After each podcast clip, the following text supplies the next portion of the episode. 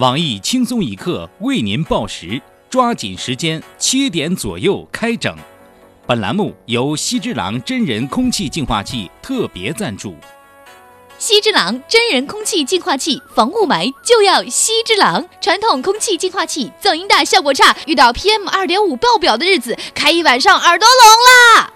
我司提供的空气净化器经过 ISO 一系列严格的吹牛测试，每个锡之狼小伙肺活量都在一万以上，质量信得过。经过严格检测，每个锡之狼吸收的雾霾可以在身体中沉淀，经过一百天可以排泄出砖头一块。真真正正的让您看到效果，实实在在的替您去除污染，这就是西之狼的宗旨。养护也非常简单，每天吃四季木耳，可以持续工作多年，死了都要吸，是我们对客户最庄严的承诺。除了吸收雾霾，西之狼还可以刷墙、筛沙、编程、开发、搓澡、刮痧、替烤、暗杀，真正做到了一专多能。你买不买？雾霾就在那里，不增不减。你买了，西之狼为你服务，不舍不弃。除雾霾就要西之狼。除了直接购买，前一百名打进电话的听众还可以享受七天的免费上门体验。还在等雾霾吗？赶紧来个电话吧！下面偷偷插播几条新闻。各位听众、各位网友，大家好，今天是十二月一号，星期二。我是为了财产安全约炮从来不洗澡的小强。太笨了，两人一起洗不就安全了吗？大家好才是真的好。我是已经被小强智商感动的小桑。欢迎收听新闻七点整，今天要整的主要内容有。近日，贵州籍二十一岁男子李某从东莞来到福州约见女网友，女网友趁李某洗澡之际盗光其共计一万多元的财物，李某被迫流浪街头。前晚，李某被巡逻的民警发现并带到派出所。李某表示将尽快向父母报平安，踏踏实实在福州工作。我台曾在洗浴中心担任搓澡工作的鲁大炮表示，这是史上最憋屈的一个澡。十一月二十七号晚，三名自称湖南邵阳市政府干部的人涉嫌酒驾，将交警巡逻车踢翻，辱骂并欲动手殴打两名巡逻队员。在巡逻队员报警后，三人更是对赶来询问情况的交警大队大队长连扇五个耳光。当愤怒的网友正准备通过键盘将这一恶劣现象批判一番的时候，我台一名姓赵的编辑表示：“人家自家的事儿，你们掺和什么？都散了吧。”近日，四川成都一名五十八岁的小区保安因为长得非常像马云，成了当地红人。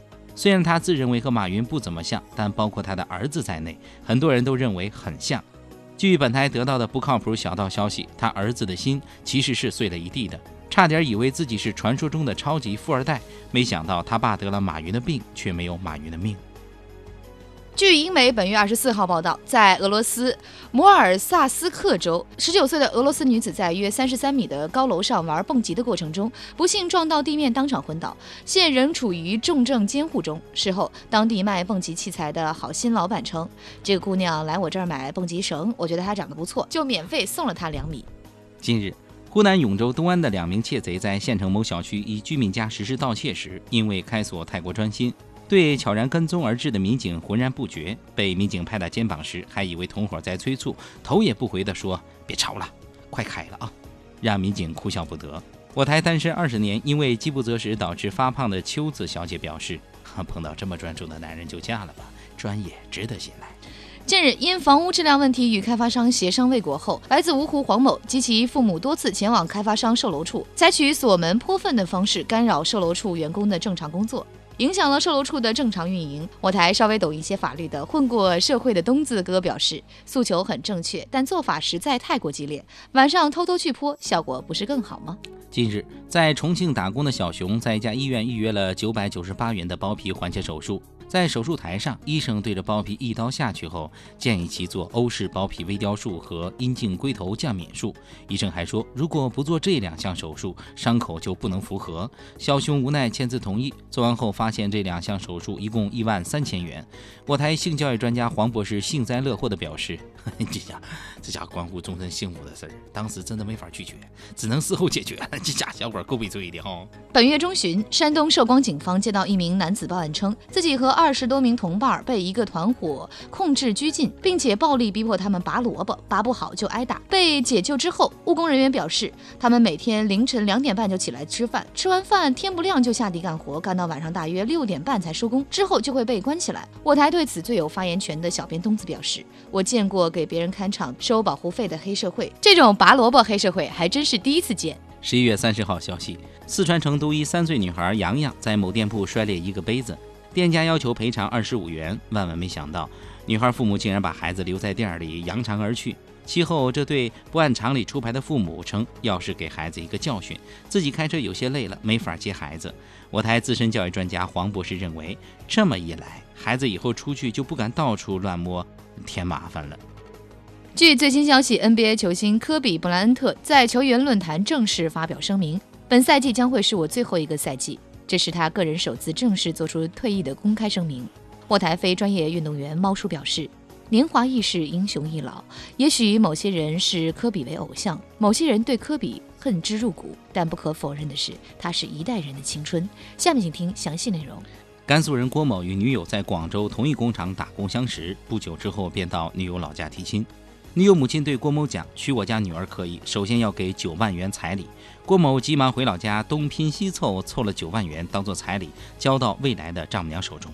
正当郭某认为万事大吉，不料女友家人却反悔了。在求情和劝说都无效的情况下，郭某忍痛放弃了这段爱情，并提出将九万元的彩礼退回来。但女友家表示只能退还彩礼的五万元，另外四万元要作为女孩的精神损失费。双方由此大打出手。我台众多网友表示，堂哥又出手了。上次的新闻是因为女婿在老丈人家翘二郎腿被堂哥打聋，这次的堂哥又把人脸给打肿了。是不是所有女孩都希望有一个能打的堂哥？这家人太不讲道理，不光吞了彩礼还打人。办案民警也是一个和稀泥的角色，什么事儿都调解调解，最后把那四万元调解没了，明显是欺负外地老实人。这礼金好比做生意的定金，毁约是要双倍赔偿。看来以后有必要在订婚的时候立个字据，免得碰到能打的堂哥。不过对于小伙子也是个好事儿，幸好没有娶进门儿。娶进家门以后，就不是被堂哥打肿脸这么简单的事儿了。假作真时真亦假，以下新闻纯属胡编，谁信谁吃翔。日前，山西临汾一违法停车司机为防被贴罚单，在车头贴上“贴条死爹，打电话马上移”这样的雷人标语。有网友建议，首次违法停车时，交警可以电话警告劝离。也有人说违法停车还如此嚣张，实在不文明。更有好心网友出主意，将三个字隐去，把标语变成“爹打电话马上移”。但当地交警的处理方式却更加简单暴力，打电话叫来车主之后，叫了一声“爹”，随后贴条走人。今天的新闻七点整就先整到这里，轻松一刻，主编曲艺，写本期小编东子将在跟帖评论中跟大家继续深入浅出的交流。明天同一时间我们再整。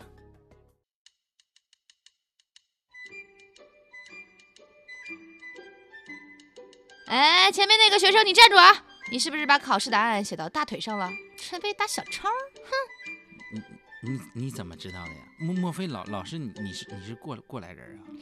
过来人啥呀？全校就你一个男生在考试的时候特意穿裙子，你当我傻呀？